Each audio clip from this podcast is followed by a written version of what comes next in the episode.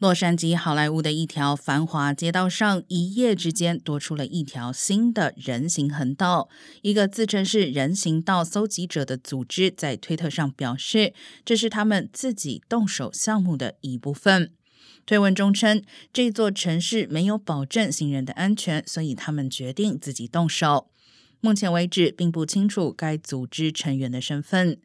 洛杉矶交通部发言人斯威尼表示，确保正确设置道路安全措施的最佳选择是通过适当的渠道，鼓励个人和组织与交通部合作，或联系当地议会成员。